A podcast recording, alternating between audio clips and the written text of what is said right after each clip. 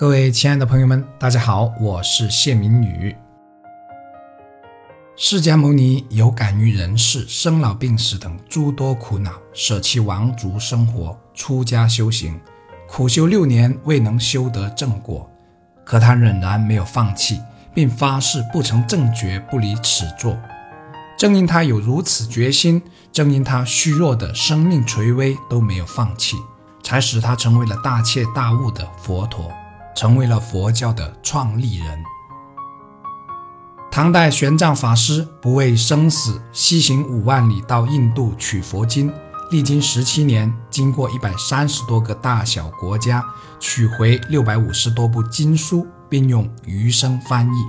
成为了中国佛教的三大翻译家之一，也是对中国佛教影响最大的人物之一。禅宗慧可为表求法之心。力血自断左臂，最终才得到了达摩祖师的衣钵真传，成为了达摩祖师在中国得法的唯一弟子，为禅宗在中国的发展起到了承上启下的历史作用，并为禅宗的中国化发展做出了杰出的贡献。慧能本一樵夫，目不识丁，为了求法，不远千里从广州来到湖北黄梅。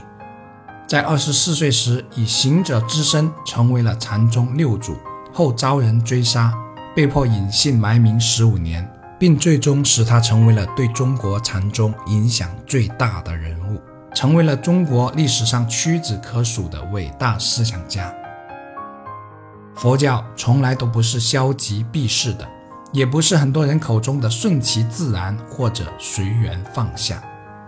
它由发心为始。自省自修为过程，以不断调整自己，达成发心的愿望为结果。这和我们平时所说的要有梦想、要有追求，并为梦想和追求付出努力如出一辙，绝非还没有尽力就以顺其自然为理由而轻易放弃。